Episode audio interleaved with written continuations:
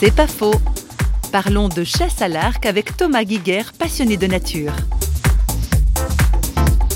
Tir à l'arc et puis cette chasse me permettaient de vivre une expérience qui n'était pas commune, qui était quelque chose de différent et surtout aussi très en lien avec la nature, avec la redécouverte de certaines expériences que nos ancêtres chasseurs et cueilleurs euh, avaient dû faire. C'était aussi une question que j'avais quand je vais pour acheter une côtelette enfin, dans un supermarché. La côtelette, elle est emballée sous cellophane, elle est propre, il n'y a pas de sang dessus.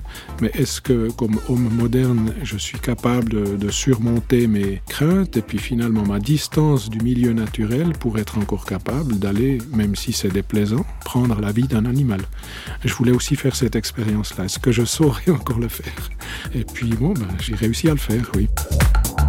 C'est pas faux, vous a été proposé par parole.fm.